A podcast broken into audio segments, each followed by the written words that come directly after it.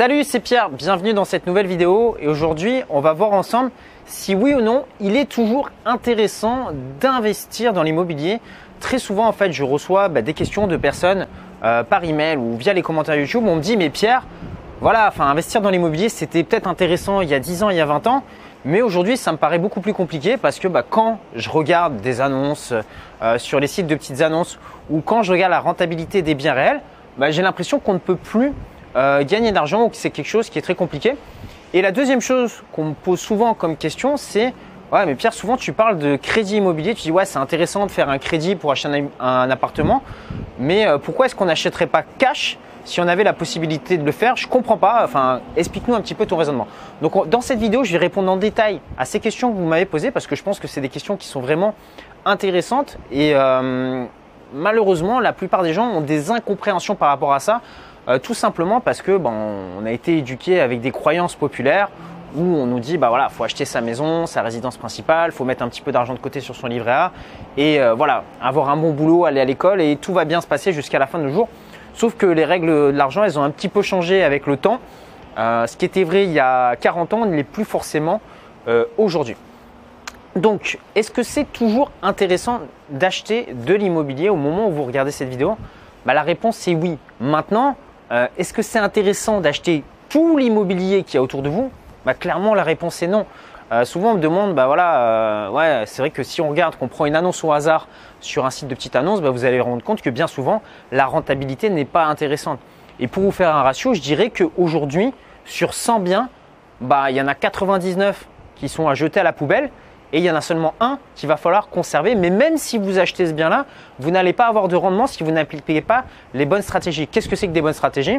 Ben, C'est tout simplement acheter un bien ancien à rénover et cet appartement, vous allez par exemple pouvoir faire une colocation, pouvoir en faire une division, pouvoir le retaper et faire un achat-revente. Et c'est en transformant ce bien qui en l'état n'est pas rentable que vous allez gagner de l'argent et non pas en achetant un bien tout prêt.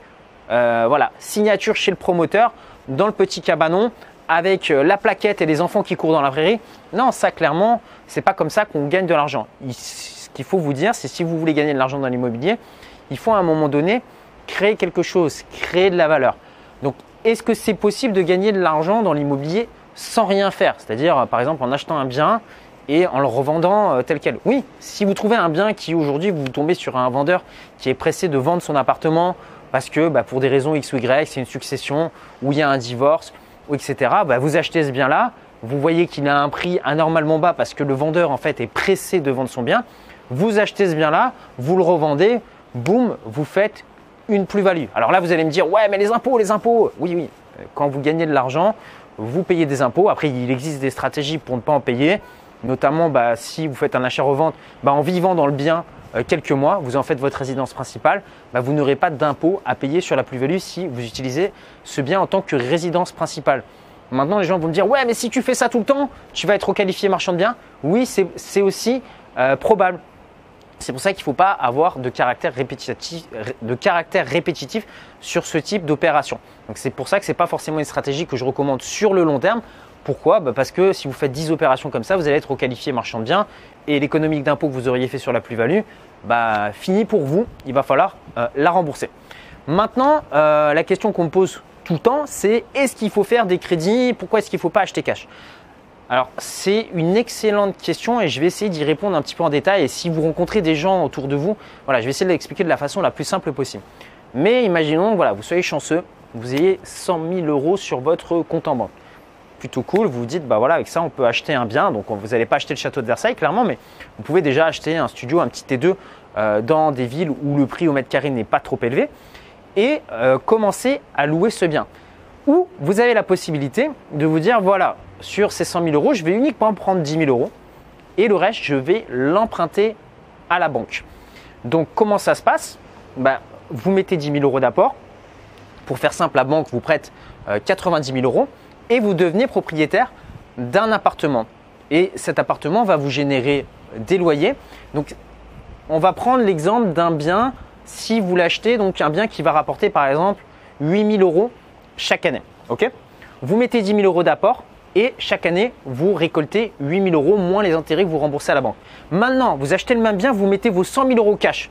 Vous allez toujours récupérer 8000 euros. Là, rien que pour vous, on va occulter euh, volontairement la partie des impôts. Mais là, vous n'avez pas le crédit à rembourser. Sauf qu'en en fait, il faut réfléchir un petit peu à un moment donné. Là, si vous mettez 10 000 euros d'apport, vous achetez un appartement. Mais si vous faites 10 crédits, c'est-à-dire vous achetez, donc vous mettez 10 000 euros d'apport, vous empruntez 90 000. Vous mettez 10 000 euros d'apport, vous empruntez 90 000. Est-ce qu'il vaut mieux avoir 10 appartements qui rapportent un petit peu moins en rentabilité à la fin de l'année ou avoir un seul appartement qui rapporte plein pot en loyer? Et là, une fois que vous avez compris ça, vous avez compris ce que signifiait l'effet de levier. C'est-à-dire qu'en utilisant l'argent de la banque, vous vous enrichissez plus vite. Vous avez un effet multiplicateur. Et ça, très peu de personnes le comprennent et me disent toujours bah non, il faut acheter cash, il faut acheter cash parce que tu rembourses des intérêts à la banque. On s'en fout. Moi personnellement, je préfère être propriétaire de 10 biens immobiliers et avoir des crédits dessus plutôt que d'être propriétaire d'un seul bien, l'avoir payé plein pot. Non seulement je vais payer plus en fiscalité et en plus bah, derrière je ne pourrai pas faire de nouvelles opérations. Donc voilà, c'est vraiment un point sur lequel je vous invite à réfléchir. Maintenant, ça m'intéresserait d'avoir euh, votre avis parce que je sais que tout le monde ne voit pas les choses de la même façon. Donc bah, dites-moi dans les commentaires un petit peu euh, bah, voilà, si vous achèteriez plutôt cash ou si vous êtes plutôt pour le fait d'utiliser l'effet de levier. Ça m'intéresse d'avoir votre avis. Maintenant, vous vous demandez peut-être concrètement comment est-ce que ça fonctionne euh, l'achat d'un bien immobilier, comment est-ce qu'on fait pour acheter des appartements qui s'autofinancent, etc., etc. Donc pour ça, j'ai mis à votre disposition une heure de formation offerte. Donc c'est vraiment des vidéos qui ont été tournées sur un format professionnel. Vous allez recevoir quatre vidéos par email, donc quatre jours successifs. Donc dedans, je vous montre comment acheter un appart qui s'autofinance, comment faire pour obtenir euh, le prêt auprès de la banque et que votre banquier bah, vous dise oui, il vous envoie pas bouler. Vous allez voir également comment faire pour réduire euh, votre fiscalité. Et vous verrez également comment faire une opération d'achat-revente. Pour y accéder, c'est très simple. Vous cliquez simplement sur le petit carré qui s'affiche ici ou vous retrouvez le lien juste en dessous dans la description YouTube. Moi, je vous envoie tous mes vœux de succès. Prenez soin de vous. Ciao, ciao